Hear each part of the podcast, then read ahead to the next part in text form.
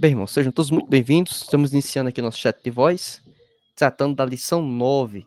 Lembrando que esse conteúdo aqui está sendo gravado via aplicativo do Telegram. Então, as pessoas que acompanham o canal do Telegram têm acesso a todo esse conteúdo e, inclusive, com a participação ao vivo, tirando suas dúvidas, alguma, algum esclarecimento adicional. Vamos falar um pouquinho hoje sobre Paulo e sua dedicação aos vocacionados.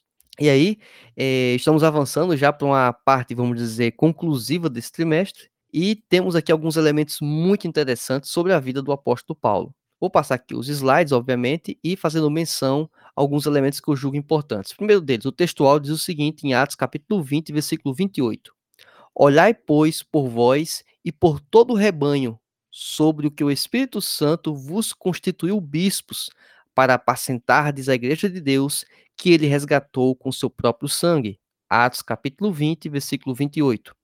A verdade prática diz assim: no reino de Deus, a liderança mais antiga era pelas lideranças mais novas. Os jovens vocacionados precisam de cuidado e zelo. Então, uma coisa que a gente também não pode desconsiderar da obra de Deus é o trabalho de transição da liderança mais antiga para a liderança mais nova. Tem que ter algo com muito zelo, muito cuidado, para que gerações não possam se perder em virtude desse processo.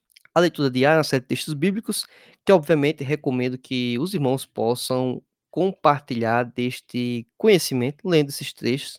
A gente não vai entrar aqui em detalhes em todos eles, mas vamos dar ênfase aqui em alguns, principalmente a leitura oficial, ao longo aqui da nossa lição bíblica, certo? Vamos aqui avançar. Dentro da nossa leitura bíblica, temos em Atos capítulo 20, do versículo 17 ao 34, e aí quero fazer questão de ler esses trechos e refletimos um pouco sobre esse contexto aqui do apóstolo Paulo. Diz assim o versículo 17: De Mileto mandou a Éfeso chamar os anciãos da igreja, e logo que chegaram junto dele, disse-lhes: Vós bem sabeis, desde o primeiro dia, que entrei na Ásia, como em todo esse tempo me portei no meio de vós versículo 19: servindo ao Senhor com toda humildade e com muitas lágrimas, e tentações que pelas ciladas dos judeus me sobrevieram. Interessante o destaque do apóstolo Paulo sobre o sofrimento, né? A dificuldade que ele teve em desempenhar e servir ao Senhor. Né? Então, um, uma questão que a gente nunca pode desconsiderar é que fazer a obra de Deus, inevitavelmente, vai trazer é, perseguições, trazer dificuldades inerentes à função pastoral, à função de um missionário, algo que o apóstolo Paulo bem executou.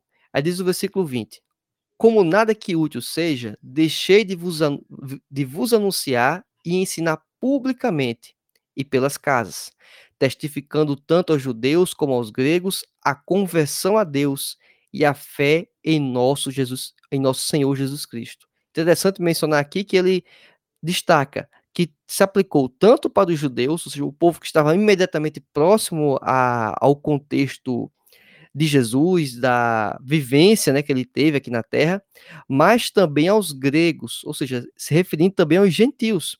Então, ele teve esse cuidado de testificar da obra de Deus na vida dele, tanto para os que estavam próximos, para aqueles que estavam distantes. Diz o versículo 22: E agora eis que, ligado eu pelo Espírito, vou para Jerusalém, não sabendo o que lá me há de acontecer.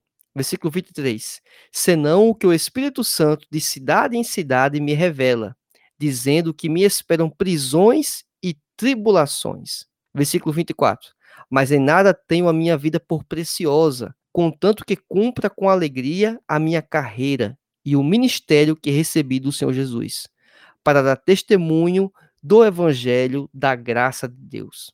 Interessante ele o desprendimento que o apóstolo Paulo tem de sua vida, ou seja, ele não leva em conta a talvez o cuidado ou um zelo maior que uma pessoa natural talvez teria com a sua própria vida, mas que ele estava colocando ela em jogo em prol de fazer e de servir ao Senhor, de seguir com a obra que Deus tinha preparado para toda a sua igreja. Então, isso nós também não podemos desconsiderar de forma alguma.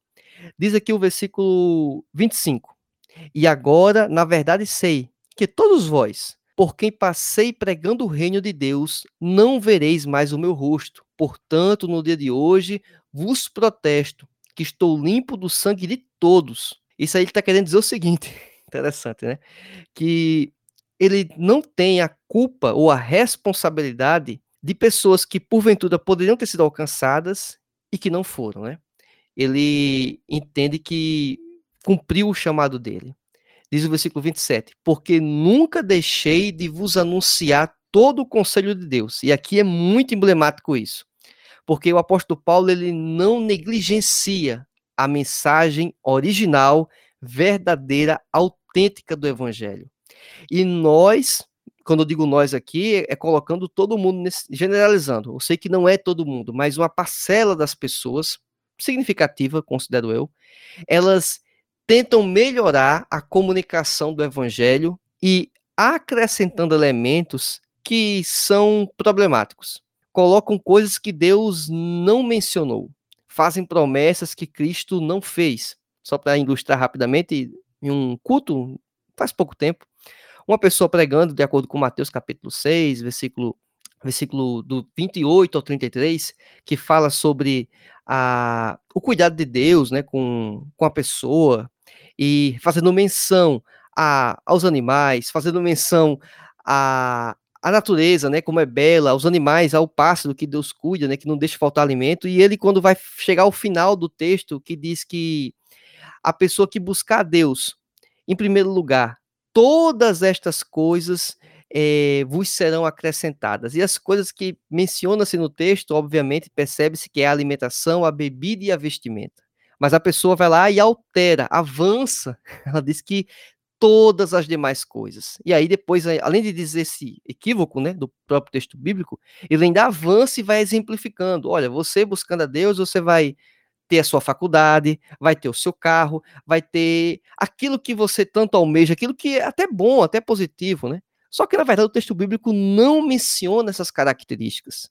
E isso é bastante problemático, porque é exatamente a pessoa adulterando o conselho de Deus, a mensagem do evangelho. E essa adulteração, obviamente, vai trazer distorções, porque pessoas chegam ao evangelho com uma perspectiva ou com uma expectativa totalmente ou parcialmente distorcida. E isso é um problema. Eu estou colocando aqui um caso de um acréscimo. Outra questão também que pode ocorrer é quando a pessoa negligencia parte da mensagem, ele subtrai. E aí essa subtração ela também é muito problemática. A gente já falou também em lições anteriores, falando sobre a teologia do coach. E a teologia do coach, vamos pensar assim, ela comunica uma parte importante do evangelho, lógico, que é o amor de Deus, o cuidado de Deus, que as coisas podem melhorar e eventualmente melhoram de fato, mas deixam de mencionar a, a dificuldade que o evangelho também pode nos trazer, as aflições que, independente de a pessoa ser crente ou não, as pessoas vão passar. Então, isso também é uma questão que não, não podemos desconsiderar de forma alguma. Aí diz aqui o versículo também 28. Olhai, pois, por vós e por todo o rebanho, sobre que o Espírito Santo vos constituiu bispos, para apacentardes a igreja que ele resgatou com seu próprio sangue. Versículo 29 porque eu sei, eu sei isto, que depois da minha partida entrarão no meio de vós lobos cruéis que não perdoarão o rebanho. E aí é mais uma característica dessas pessoas que camuflam ou modificam a mensagem do evangelho. Inclusive pessoas que modificam a mensagem não com o propósito, inclusive, de talvez alcançar as pessoas, que seja até algo, poderia pensar assim, ah, é algo positivo, ele está tentando alcançar a pessoa. Não, ele faz isso, ele modifica a mensagem porque ele está pensando em si mesmo. Ou seja, pastores que pensam no seu próprio ganho, na sua própria maximização de sua riqueza, e detrimento do rebanho, em detrimento das ovelhas. Ele quer só a lã, ele quer só sungar das ovelhas e não fazer o que seria o inverso, né? O bom pastor, ele dá vida pelas ovelhas. O bom pastor, ele se desgasta pelo bem das ovelhas. E isso é um contraponto que o apóstolo Paulo fala, e fica muito em evidência, inclusive, a própria temática da lição. Porque uma pessoa que vai se doar por outra, que vai sofrer pelo rebanho, é uma pessoa que é vocacionada. E uma pessoa que não tem esse cuidado, não tem o zelo, é exatamente a pessoa que não é vocacionada. É a pessoa que além de não ser vocacionada, algumas têm ainda má índole, má conduta, má é, intenção perante o povo de Deus, perante a comunidade, perante a igreja.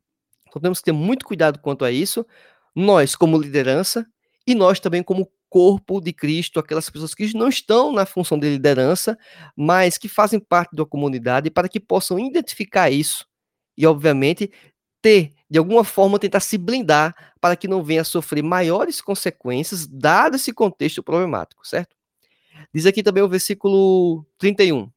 Portanto, vigiai e lembrai-vos de que durante três anos não cessei noite e dia de admoestar com lágrimas a cada um de vós. Então, é algo também que nós podemos desconsiderar, né? O apóstolo Paulo, ele fala que teve esse cuidado de mencionar e de falar a palavra de Deus, né? Então, isso é muito importante. Diz o versículo 32: Agora, pois, irmãos, encomendo-vos a Deus e a palavra da sua graça, a Ele, que é poderoso para vos edificar e dar herança entre todos os santificados. 33. De ninguém cobicei a prata, nem o ouro, nem a veste. Exatamente características que os lobos cruéis, os lobos que estão em busca de buscar o que é de melhor de sua, de sua ovelha, né? E em detrimento de comunicar a mensagem do evangelho, inclusive a autêntica mensagem do evangelho. Versículo 34, para encerrarmos esse texto base aqui. Vós mesmos sabeis que para o que me era necessário, a mim e aos que estão comigo, estas mãos me serviram. Então, vai servir aqui de referência também esse ponto para a nossa lição bíblica hoje. Avançando um pouco mais, temos aqui como introdução ou objetivos que devemos perseguir ao longo dessa exposição.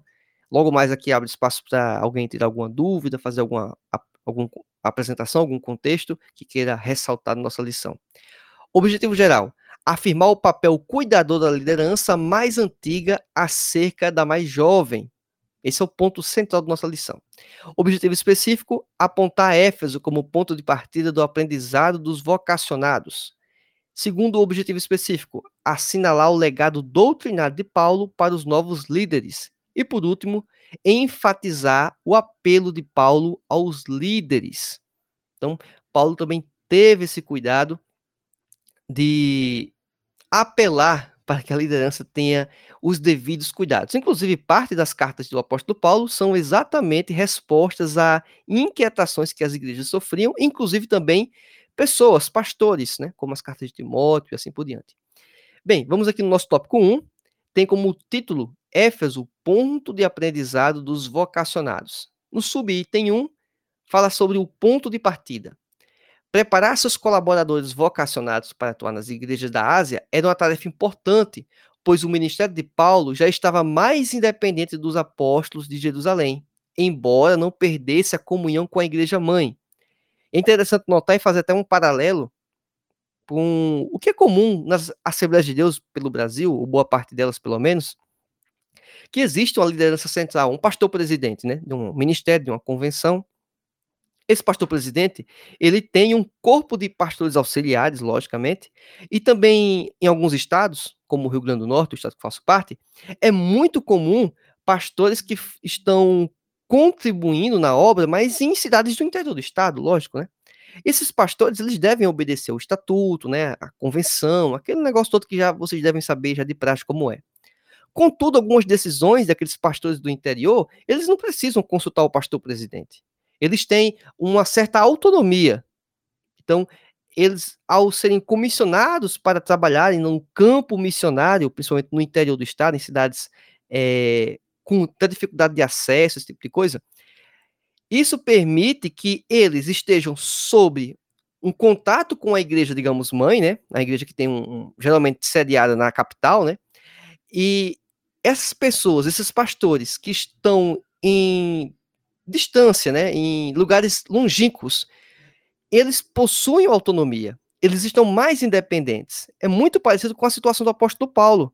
Ele tinha, digamos assim, a bênção da igreja de Jerusalém. Ele tinha contato com os apóstolos, mas Paulo já estava expandindo o reino principalmente entre os gentios. E ele não, não tinha como ficar prestando conta cada passo que ele dava. Primeiro que não fazia nem sentido, lógico, né? É, quando o apóstolo Paulo foi instigado a passar a Macedônia, é mais um exemplo disso, né? O Espírito Santo o impulsionou e ele obedeceu ao Espírito Santo. Então o apóstolo Paulo ele preparou lideranças aonde ele esteve, até porque ele sabia que a vida dele era finita, e como ele mesmo se colocava que não tinha a vida dele como valiosa a ponto de se preservar em, em detrimento da comunicação da mensagem do evangelho, ele sabia que um momento ou outro ele poderia perder a sua vida pelo amor ao evangelho.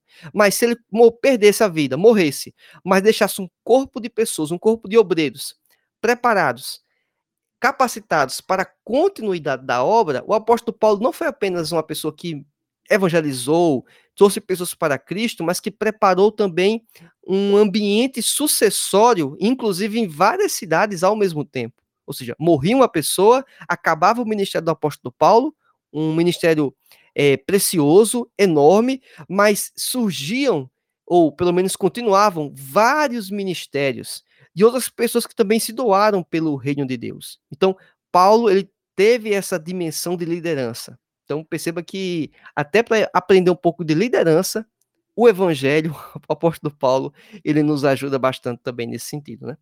Aí o, tópico, o subtópico 2 desse tópico 1 um, fala sobre Paulo e o despertamento de novas vocações.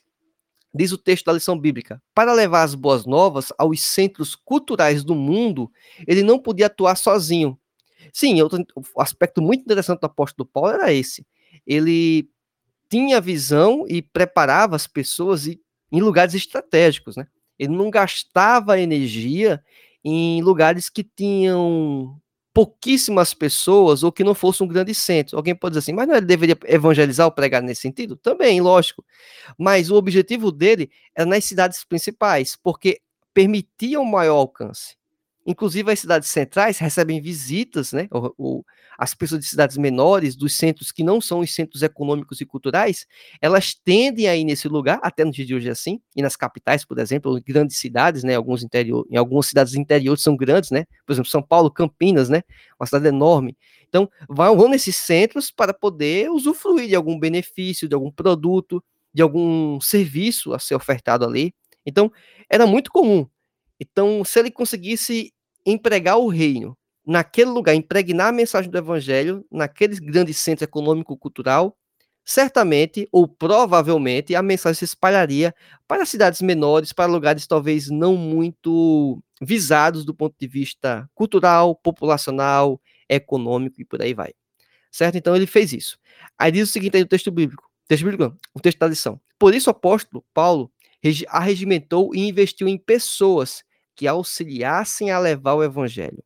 E aqui a lição bíblica também menciona o nome de algumas pessoas, como Timóteo, Sópato, Trófimo, Tíquico, Tito, Aristarco, Filemon, Gaio e tantos outros, né? E aqui, quem está acompanhando em vídeo, está vendo aqui as menções ao texto bíblico em Atos, em Efésios, Timóteo, Título, Colossenses e por aí vai, certo? De cada uma dessas pessoas que contribuíram para a propagação da mensagem do evangelho. No subitem 3 do tópico 1, fala sobre Paulo, um mestre inspirado. O apóstolo Paulo aproveitou a boa vontade de seus filhos na fé para o aprendizado no evangelho. Nesse sentido, ele tornou-se um mestre inspirado para os que ouviam. E aí também temos referência em 2 Coríntios, capítulo 2, versículo 12, 13 e 17, 1 Coríntios, capítulo 4, versículo 17, e também 1 Coríntios capítulo 7, versículo 40, bem como também Gálatas capítulo 1, versículo 8 e 9. Eu quero só destacar aqui um trecho desses versículos para os irmãos, que se encontra exatamente em 1 Coríntios capítulo 4, versículo 17. Por esta causa vos mandei, Timóteo, que é meu filho amado e fiel no Senhor, o qual vos lembrará os meus caminhos em Cristo, como todo, como, como por toda parte, ensino em cada igreja. Ou seja, o apóstolo Paulo, ele fazendo menção ao filho na fé, Timóteo, e colocando-se também, é, como eu poderia dizer assim, como um, uma pessoa que preparou ele e enviou ele para a obra, né? Para o campo missionário para continuar aquilo que o apóstolo Paulo fez, né? E inclusive menciona, né, que vos lembrará dos caminhos, né? Dos caminhos em Cristo. Então assim, o apóstolo Paulo ele não apenas pregava do ponto de vista teológico, ensinava teologia, mas ele também preparava do ponto de vista de como enfrentar a vida, né? Como enfrentar os desafios. Então, tudo isso o apóstolo Paulo ele pensou e preparou pessoas para o reino. Obviamente, pessoas vocacionadas. Obviamente, pessoas vocacionadas para a obra de Deus. Então, aqui encerramos o, subtop, o tópico 1 da lição bíblica. E antes de iniciar o tópico 2, pergunto se alguém que está nos acompanhando aqui ao vivo no Telegram, se tem alguma questão, alguma pergunta, alguma colocação. Se tiver, tem um botão central no, no seu aplicativo. Você pode clicar. Ao clicar nesse botão, vai ser informado para mim aqui que você tem interesse de participar conosco. Se tiver, pode manifestar seu interesse. Por enquanto não, tudo bem. Vamos aqui para o tópico 2. O legado doutrinário de Paulo para os novos líderes. No subtópico 1, um, a advertência de Paulo a respeito dos judaizantes e dos gnósticos. E isso que acontece com o apóstolo Paulo, de enfrentar tanto esses judaizantes como os gnósticos, de alguma forma, de alguma medida, passamos por comportamentos ou dificuldades semelhantes em nossos dias. Assim, o contexto, acho que boa parte do pessoal que nos acompanha, que são professores de escola bíblica dominical, já deva ser algo bastante tranquilo, imagino eu. Mas os judaizantes, de qualquer forma é bom mencionar, eram pessoas que, judeus, outrora, que se converteram ao, ao evangelho, mas que carregaram dentro deles, vamos dizer assim, resquícios do comportamento judeu, do comportamento dos religiosos judeus, né, de fato que eles eram praticantes, e eles entendiam que não apenas deveria ser a pessoa crer em Jesus Cristo e ser esse o elemento suficiente para a pessoa obter a salvação. Eles entendiam que, além de fazer isso, deveriam observar os ditames da lei, da lei mosaica, né?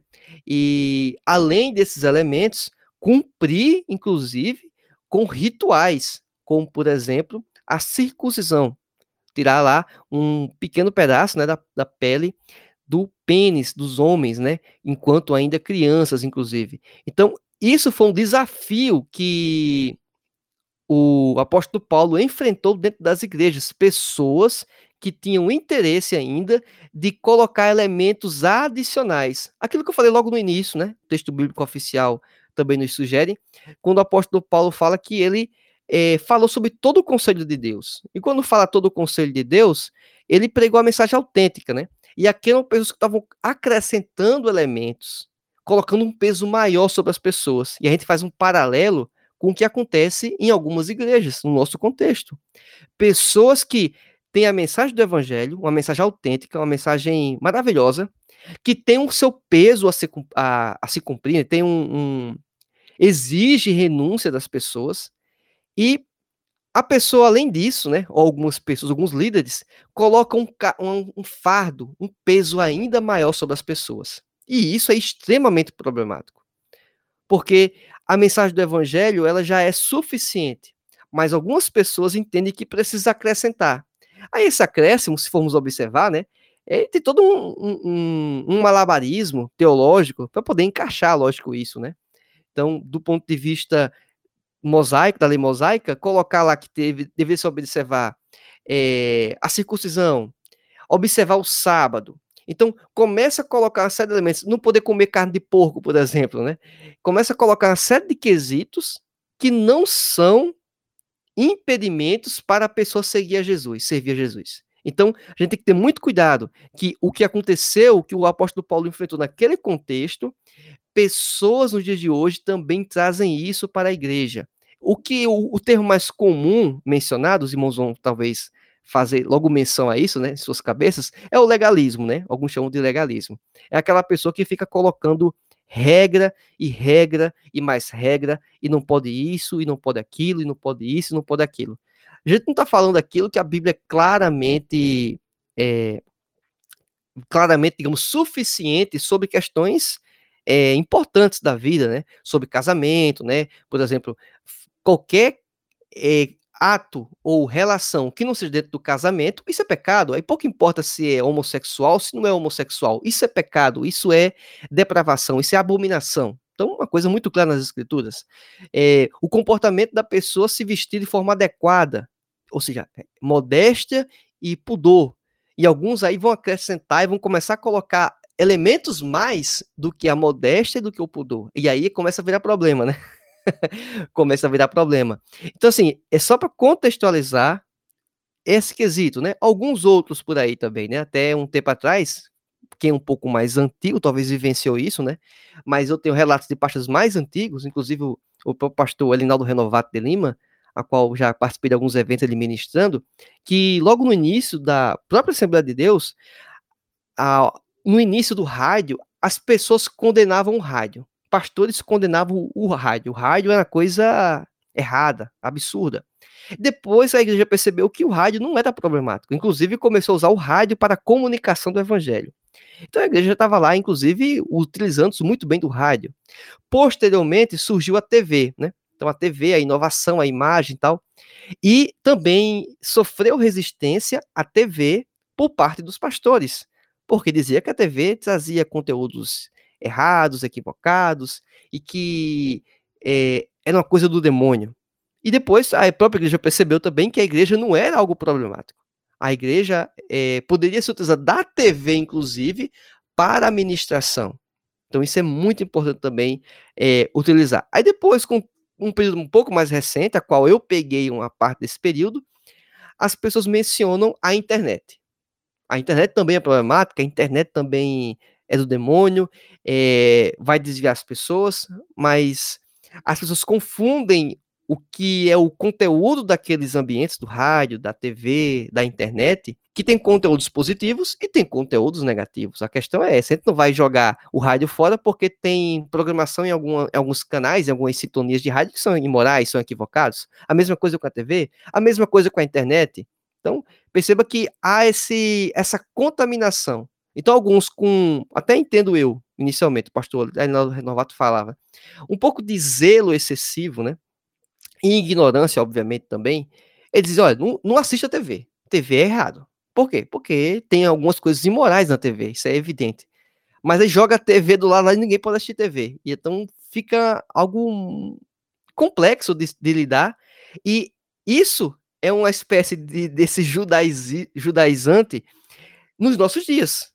Ou seja, colocar elementos adicionais para que sejam cumpridos, sejam observados, sem sequer serem necessários. Né? É, é esse o grande ponto. Uma pessoa que levantou aqui a mão, o pastor Mário, vou permitir aqui a fala dele para que ele possa contribuir também conosco. Seja bem-vindo, pastor Mário. Graças e paz a todos, é, boa noite. Meu amado, é interessante que ainda hoje, infelizmente, nós temos em alguns ministérios a questão do usos e costumes. Interessante que você ressaltou muito bem da questão do rádio, da TV, da internet, porque hoje, se nós temos um aparelho celular nas nossas mãos, nós podemos fazer dele um bem ou mal. Como a rede social hoje, você pode levantar ou você pode derrubar uma pessoa.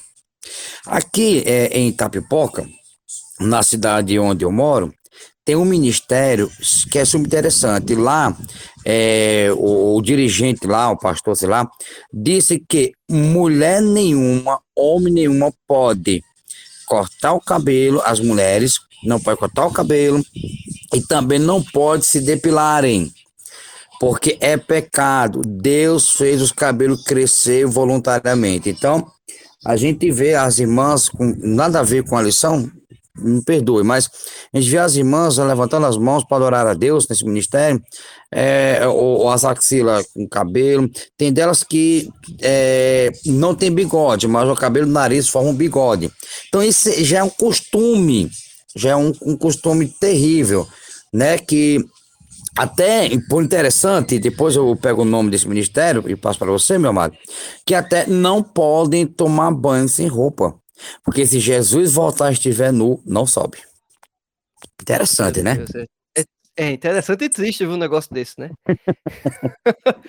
Impressionante, né? Mas assim, Obrigado é, tem, tudo a ver com, Amém, meu querido. Mas tem tudo a ver, pastor, com a lição bíblica nesse sentido. Porque o que a gente está fazendo aqui é contextualizar, né? Então, o que o apóstolo Paulo enfrentou naquele período foi o judaizante, o, o judaiz, é, pessoas que tinham esse comportamento judaizante.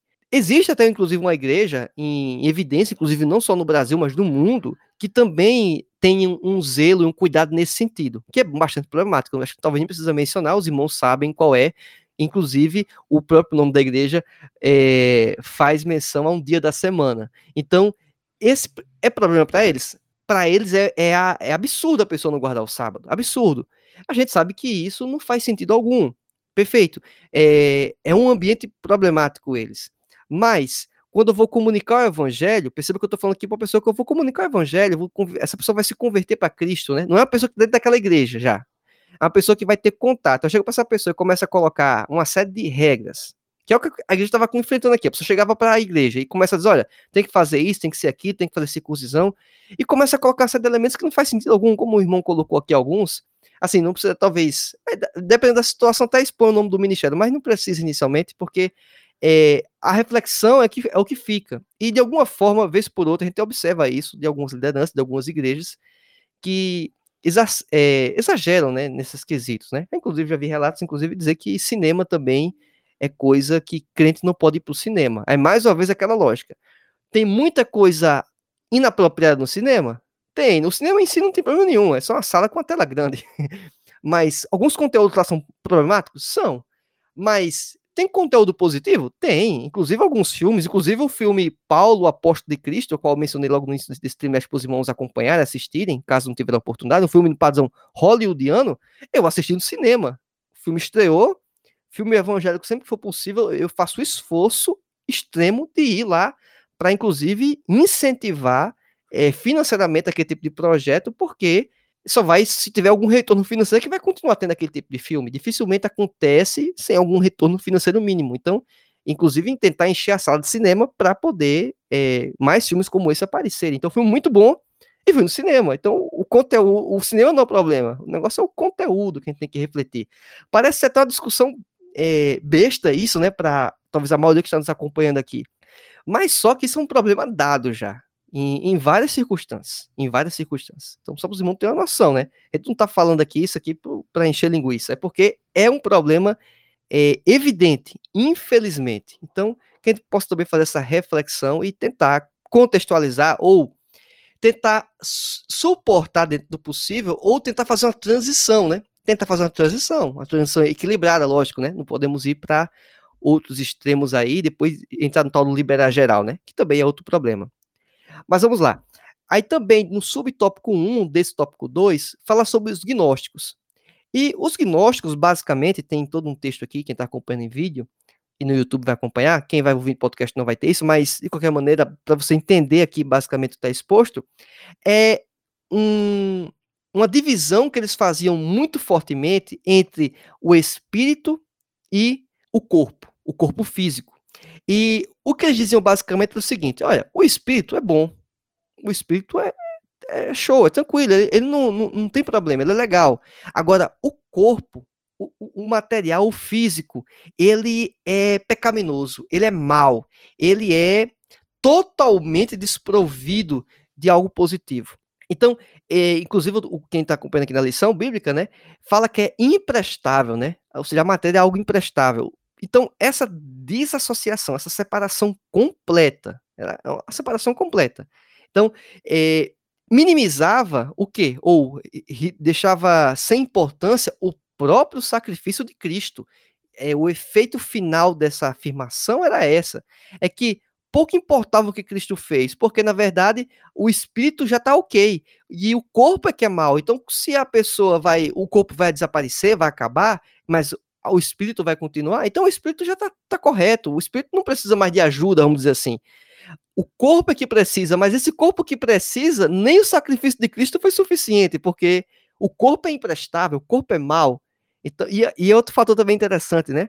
É, abre até a brecha para a pessoa, depois, quando comete alguma coisa equivocada, sempre colocar a culpa no corpo, né? A carne, né? A carne é fraca, né?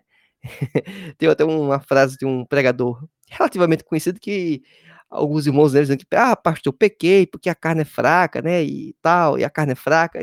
Irmão, desde quando pecado é vitamina, né? Você tá com a carne fraca e vai pecar, é vitamina isso? Então, é uma coisa que também tem que ter muito cuidado para que a gente não possa adulterar a verdadeira e autêntica mensagem do evangelho. O irmão Mateus também está pedindo aqui para falar conosco, então vou liberar aqui a fala do mesmo. A paz do seu irmão Mateus. Fica à vontade, meu querido. É só liberar o botão central no seu aplicativo. Ah, pronto, eu acho que sim. Pai Senhor. Pronto, ok. Estamos ouvindo. Pai Senhor. É, tendo em consideração o pensamento agnóstico, eles não tinham levado em consideração do que Paulo estava dizendo, né? Que o vosso corpo, alma e espírito sejam plenamente conservados, né? Irrepreensíveis, Isso. né? Aí eu acredito Isso. que esse versículo já distorce totalmente o pensamento do agnosticismo. Exatamente. Só um. Só, amém, Matheus. Muito obrigado pela sua participação. Não sei se você falou propositalmente ou sem querer, você falou agnóstico, né? Agnóstico é diferente do gnóstico, certo? Tem uma diferença, tem uma diferença importante. Mas não sei se foi proposital isso ou não, mas de qualquer maneira, até é bom, é, porque eu, eu, escutei agnóstico, né? Só para separar um pouco bem isso. Gnóstico é essa implicação que falamos aqui na lição bíblica, a pessoa que separa, desassocia o espírito do corpo. Esse é o gnóstico. Agora, o agnóstico, que alguém pode até se atrapalhar, e é importante mencionar isso, porque amanhã a maioria das pessoas não sabem o que é o gnóstico, não ouviram falar. Eles sabem, alguns, o que é agnóstico. O agnóstico, basicamente, é aquela pessoa que ela não crê necessariamente em Deus, né? Mas ele também não descrê, vamos dizer assim. Ele não, ele está em cima do muro. Ele nem diz que Deus existe e nem fala que Deus existe. Basicamente, esse é a pessoa considerada agnóstica. E existe, inclusive, algumas pessoas, alguns cientistas, né, que eram agnósticos. E alguns tentam colocar eles como crentes em alguns momentos, e eles não eram crentes. Outras pessoas querem colocar eles como não eh, como ateus, o que também eles não eram. Eles também não eram ateus. Ateus é aquela ateu é aquela pessoa que tem não acredita em Deus não acredita na existência de Deus. Esse é o ateu. O agnóstico é, ele diz o seguinte: olha, eu não sei se Deus existe e se Deus é esse, mas eu também não tenho convicção e nem posso afirmar que não exista esse ser supremo ou que Deus não exista. Então, esse é o agnóstico, tem um A na frente. Esse é o agnóstico. O que a gente está falando na lição bíblica hoje é o gnóstico, que é a pessoa que faz a separação total né, do corpo do espírito. Né? O espírito é puro, o corpo é pecaminoso, o corpo é problemático. Então, só para situar essa questão aqui, foi até importante. Não sei se o, o Matheus falou nesse sentido, mas veio pelo menos a minha mente aqui, pelo menos ouvi assim. Então, fazemos essa separação aqui. E talvez seja interessante você mencionar para o seu aluno da Escola Bíblica Dominical, porque, olha só, você pode falar agnóstico de ponta a ponta e talvez na cabeça dele vai estar associando todo momento que é o agnóstico certo? Quem sabe a separação, tranquilo, não vai se atrapalhar, mas quem está ouvindo esse termo pode até pensar, inclusive, que é um erro no slide, que, quem vai utilizar o nosso slide, que é um erro na revista, que faltou um A, mas a palavra é muito parecida, mas tem essa diferença, tá certo? Então, é um suplemento a mais, né? Não estava nem no radar de falar isso, mas surgiu a oportunidade, a gente fala. Bem, vamos avançando aqui o subtópico 2 do nosso tópico 2. O compromisso de Paulo com o Senhor. Atos capítulo 20, versículo 19. O apóstolo não se preocupava apenas em lidar com os falsos ensinos que deturpavam a fé cristã. Ele preocupava-se em viver de maneira coerente com o que ensinava. Mais uma vez, o apóstolo Paulo, ele dá o exemplo. Ele prega e vive. Ele prega e vive. Pregar é difícil, mas se formos comparar a pregação depois com a vivência, o pregar passa até a ser fácil, né? passa até a ser fácil pregar. Dizer o que tem que ser feito passa até a ser fácil. Agora, viver o que, tem que, o que é dito, esse é aí o que podemos, digamos, separar os homens dos meninos, né? Os meninos dos homens, ou as mulheres que nos acompanham, as meninas das mulheres, né? Então, o que separa isso, um crente autêntico, um crente de verdade, é aquele crente que ele conhece a verdade, mas ele não só apenas conhece, ele vive a verdade. E isso faz total diferença. Na verdade, é, é, esse tipo de crente que Deus quer que nós sejamos, né? O crente que vive aquilo que passa a ter conhecimento, né? Não necessariamente aquilo que ele prega, né? Porque nem todos nós pregamos exatamente, né? E tal.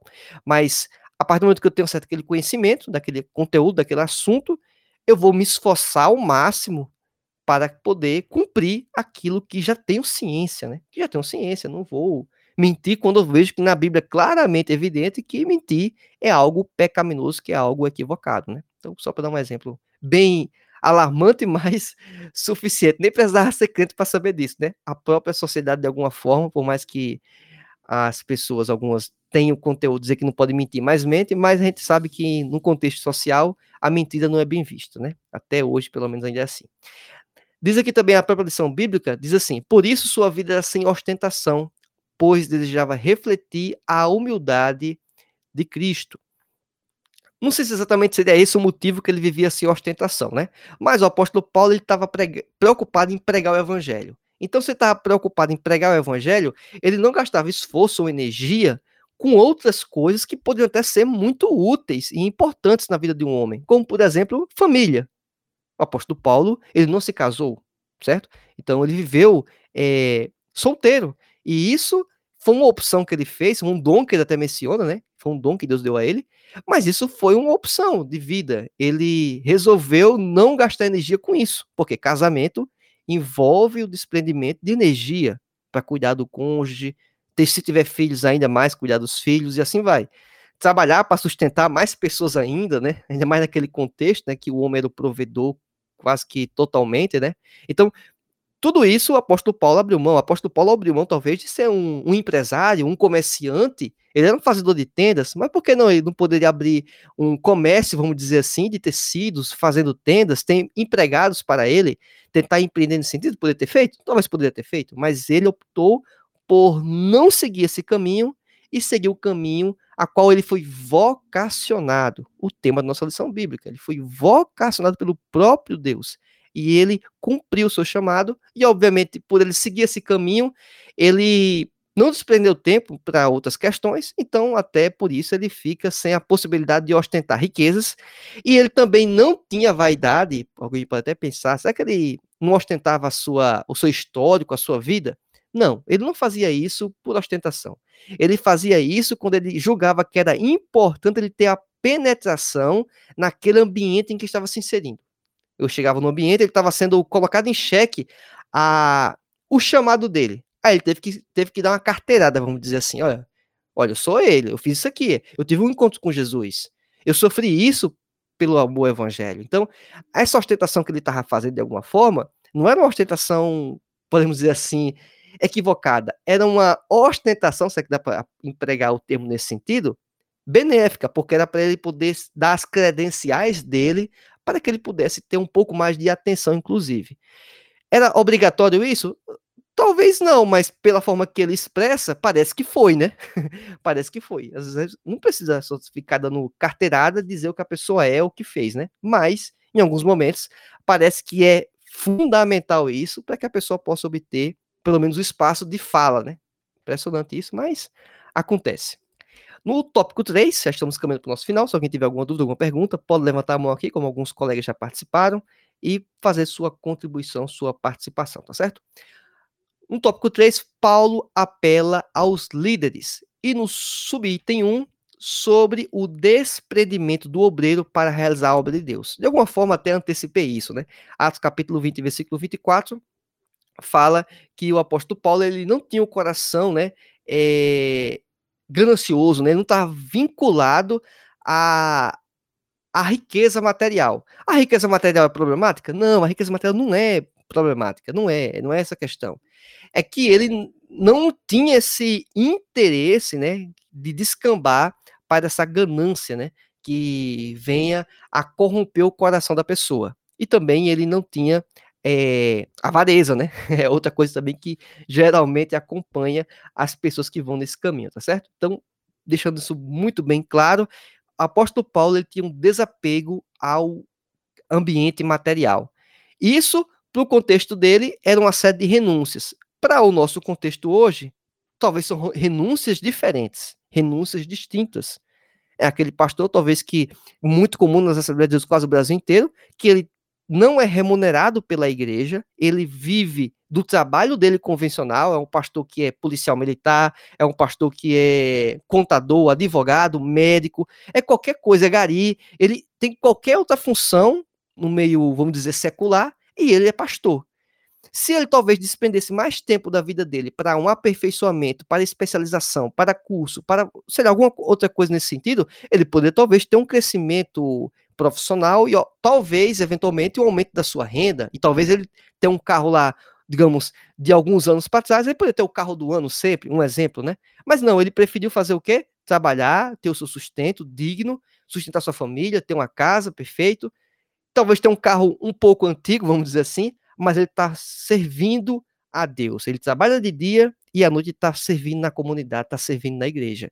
Então, isso mostra o quê? Um desprendimento ao, ao aspecto material, totalmente. É uma, é uma forma de, de, de mostrar isso. Porque não poderia, talvez, trocar esse empenho nesse sentido e gastar a noite dele para que pudesse estudar, se aperfeiçoar, preparar, ou trabalhar mais horas, né, a depender da função, e ganhar mais dinheiro com isso, e talvez ter outras vantagens econômicas? Poderia mas a pessoa que é vocacionada, ela não vai ter esse apego excessivo aos bens materiais. E isso, obviamente, é bastante proveitoso, porque não vai tirar o foco, né? Também tem esse, né? É o, a retirada de foco.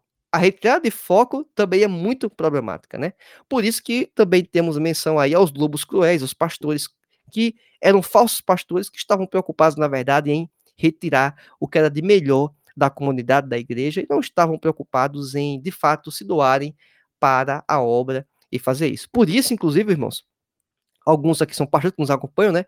Outros que são pastoreados, na verdade, a gente tem que ter muito respeito, muito é, carinho pelos nossos pastores, porque é uma, é uma obra que eles executam por amor, que na grande maioria das vezes o retorno financeiro não existe, não existe nenhum, ou quando existe é muito pouco, nós não pagamos nem a gasolina alguns pastores que eu conheço, o combustível que ele desloca é muito mais do que o que ele recebe de, de auxílio, digamos assim, né, para algum gasto, como por exemplo deslocamento, e eles estão fazendo isso por nós. Gente tem que dar um, inclusive, desconto e não pensar que todo pastor é um super-homem, certo?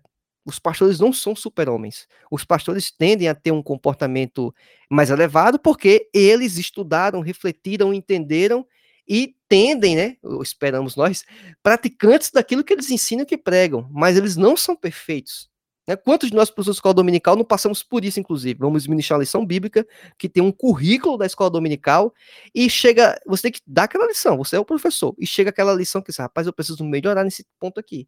Mas eu tenho que ensinar isso para o meu aluno. Eu vou deixar de ensinar a lição bíblica, que é no Brasil inteiro, aquele, aquele, aquele tema. Eu vou deixar de falar porque eu não estou seguindo? Não. Eu vou ter que pregar aquele conteúdo. Não é o ideal, lógico, não é o ideal, mas aquilo às vezes acontece na nossa vida. E alguém vai olhar assim, você pregando, eu pregando, e diz, rapaz, Roberto, ele está ensinando sobre esse assunto aqui, mas eu não percebo ele ter essa vivência nesse sentido.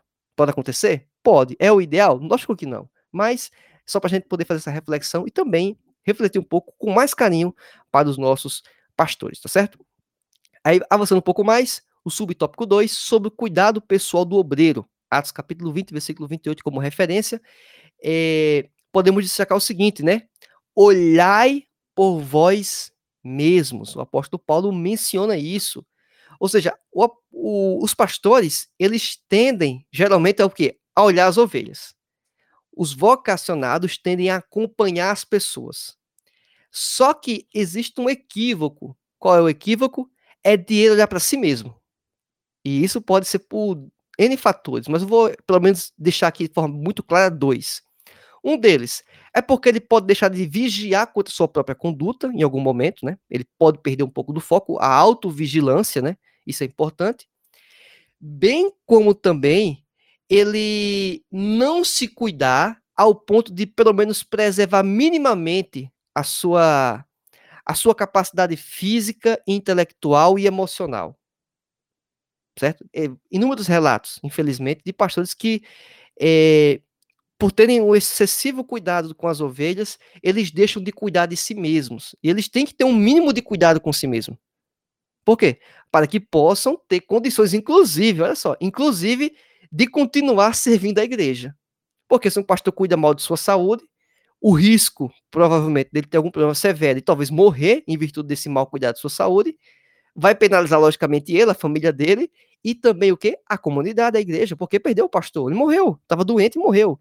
Então, e em outros fatores, estou falando aqui de uma doença física, talvez convencional, né, um coração, alguma coisa nesse sentido, mas também existem é, elementos psicológicos que podem estar tá influenciando isso, né? Então a gente tem que ter muito cuidado e dos pastores, principalmente, né, que porventura estejam acompanhando essa lição bíblica, tentarem ter esse zelo consigo mesmo para que não possam prejudicar-se, ou seja, do ambiente, estou falando aqui físico, e também do ambiente, logicamente, do pecado, da sua vida né, com Deus, não negligenciar e não ficar tomando conta da vida dos outros, né, de alguma forma que se faz isso, lógico, com todo o zelo, todo o cuidado, né, mas respeitando também a individualidade e a liberdade que cada pessoa tem, né, porque a pessoa toma uma decisão, o pastor orienta, nem Jesus Cristo obrigava a pessoa a fazer alguma coisa.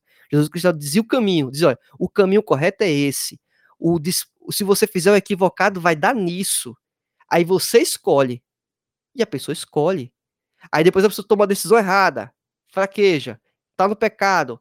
Mas o pastor pode chegar lá e ajudar aquela pessoa? Ele vai lá, Jesus não fazia isso? Chega lá, recupera a pessoa, tenta trazer aquela pessoa. Mas a decisão também de recuperação e de seguir ou não, se vai continuar ou não, também continua sendo daquela pessoa. E o pastor ele deve observar a sua própria vida também, para que não possa se, vamos dizer assim, perder pelo caminho, né? Não acontecer algo nesse sentido que seria muito triste e problemático para a vida do mesmo. Bem, é, e outra questão que também a lição bíblica colocou, né? A questão do, de pensarmos que somos super-homens, né? Isso aqui se aplica não só para pastores, mas também, inclusive, para professores de EBD, como aqui a maioria que está nos acompanhando, seja aqui ao vivo no Telegram ou, obviamente, posteriormente no YouTube ou no podcast. Então, tenhamos o cuidado de perceber, olha, eu tenho que ser exemplo para meus alunos? Tenho que ser exemplo para meus alunos. Eu sou super-homem? Não. Eu posso passar a mensagem que sou super-homem para os meus alunos? Também não, porque é uma mensagem equivocada. E tem aluno que pensa que a gente é super-homem, esse é o problema também. Aí o irmão dá um deslize, a irmã dá um deslize, como que pode incorrer com qualquer vida de qualquer pessoa, e aquele irmão que estava crente, que aquela pessoa era uma pessoa impecável, né, uma pessoa acima da média, né, estava quase lá com Deus, e aquela pessoa, na verdade, não é tudo isso, né? Então a gente tem que deixar muito claro quais são nossas limitações, para que nós não venhamos transmitir uma expectativa distorcida para os nossos ouvintes, para os nossos é, receptores de conteúdo bíblico e assim vai, né? Vamos dizer assim. Avançando um pouco mais, para o subitem 3, do tópico 3, fala sobre a ameaça de lobos cruéis no rebanho de Deus. Atos capítulo 20, versículo 29 e 30. Obviamente, a, a, ideia de lobo cruel é uma metáfora, né? A lição bíblica fala isso.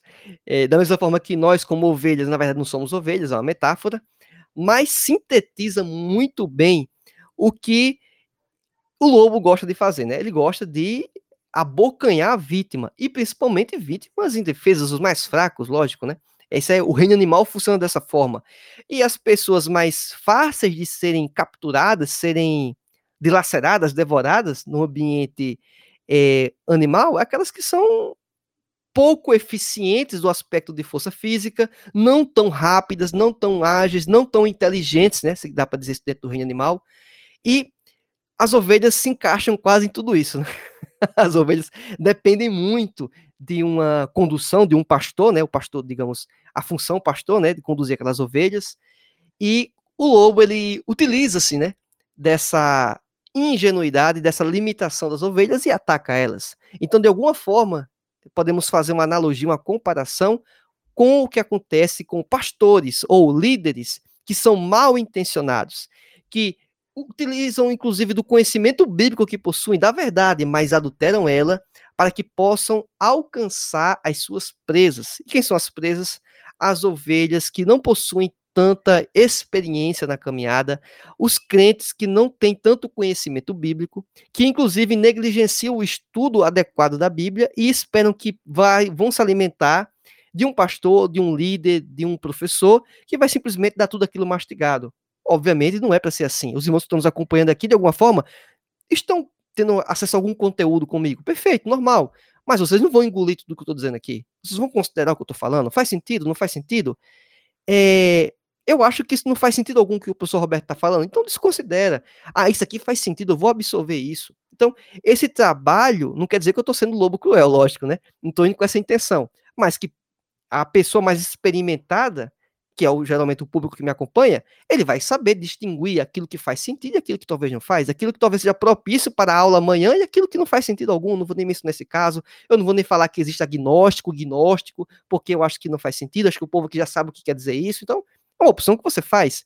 Então, mas é, é muito mais fácil a pessoa ser tomar uma decisão quando ela tem algum conhecimento bíblico, né? Quando ela tem experiência. E por isso que é importante a própria escola dominical, o professor, instigar os alunos a eles não serem apenas receptores de um conteúdo, um professor que está transmitindo aquele conteúdo, mas que esse aluno ele possa estudar por conta própria, que ele possa dar os seus passos individualmente, individualmente, poder chegar a algumas conclusões, por mais que algumas sejam equivocadas, inclusive, né? Mas é melhor que ele tente, faça esse esforço, do que ele depender de alguém, porque aí ele vira presa fácil para lobos devoradores.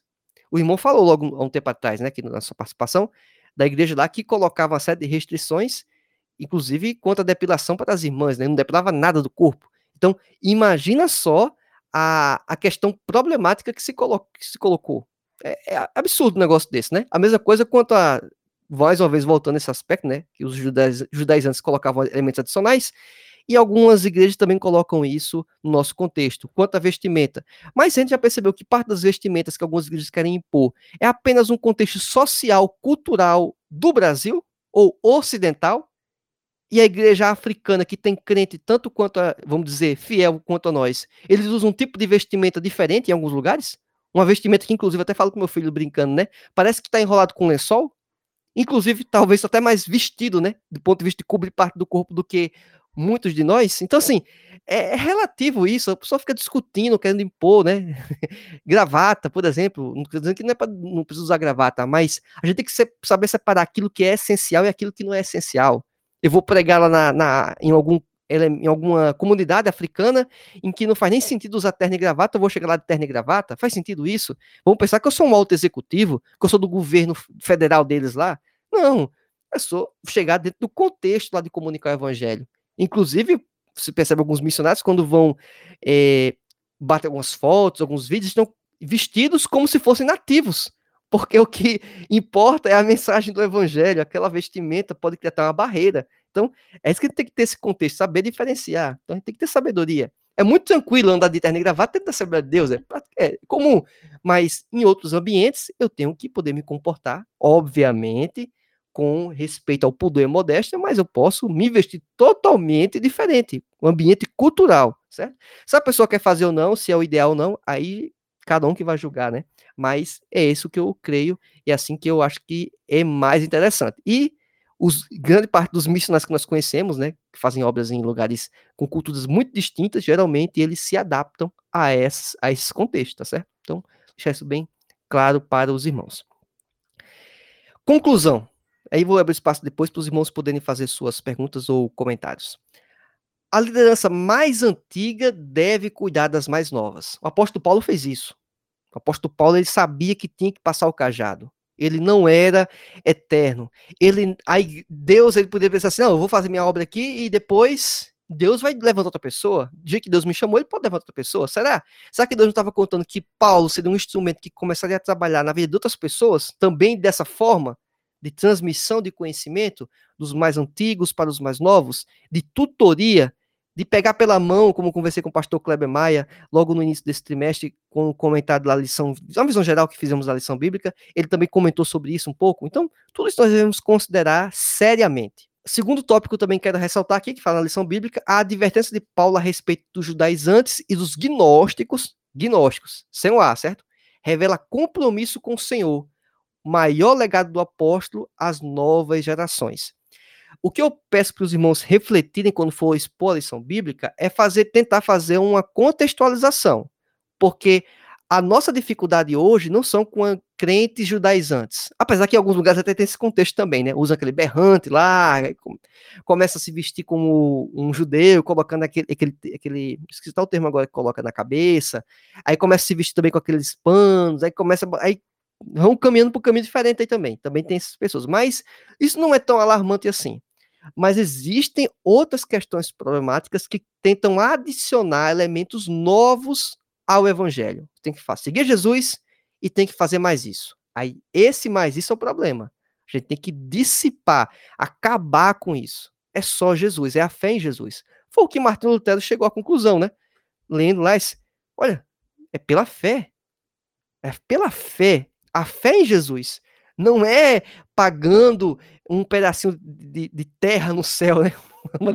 Pagar, alugar um espaço no céu. Não existe isso. Pagar para poder abater os pecados, apagar os pecados, não existe isso. E bem como também os gnósticos, né? Essa separação que o, que o espírito é bom e o corpo é mal, também é algo muito equivocado.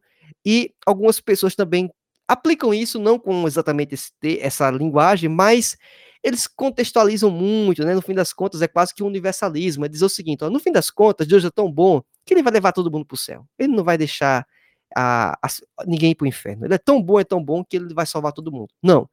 A mensagem deixa muito claro que a salvação é única e exclusivamente pela fé em Cristo. Terceiro tópico aqui para nossa conclusão, o apóstolo Paulo apela para que os obreiros tenham desprendimento material, cuidado espiritual e prudência para fazer a obra de Deus. Então, características importantes para aquela pessoa que é vocacionada para o ministério pastoral, o ministério missionário, até inclusive, se formos pensar de alguma forma, de certa medida, lógico, respeitando uma certa proporcionalidade, a professores de escola bíblica dominical, que também é, me incluo nesse termo, tá certo? Irmãos, alguém tem alguma pergunta, alguma colocação? Se for, fique à vontade. Caso não, Vamos estar aqui dando alguns avisos, finalizando aqui a nossa aula. Essa aula foi ao vivo aqui no Telegram, teve participação de alguns irmãos, vai ficar disponível no canal do Telegram. Quem está acompanhando isso no YouTube, vai ficar o link na descrição deste vídeo, né? Tá um link na descrição, que você pode ter acesso a esse material, os slides e outros conteúdos mais. Também vai estar disponível nas plataformas de podcast, em todos e qualquer agregador de podcast que você tenha é, a familiaridade de utilizar, tá certo? Então é isso. Aguardo os irmãos em nossa próxima aula. Que Deus abençoe todos. Fiquem todos na paz do Senhor. Tchau, tchau e até mais.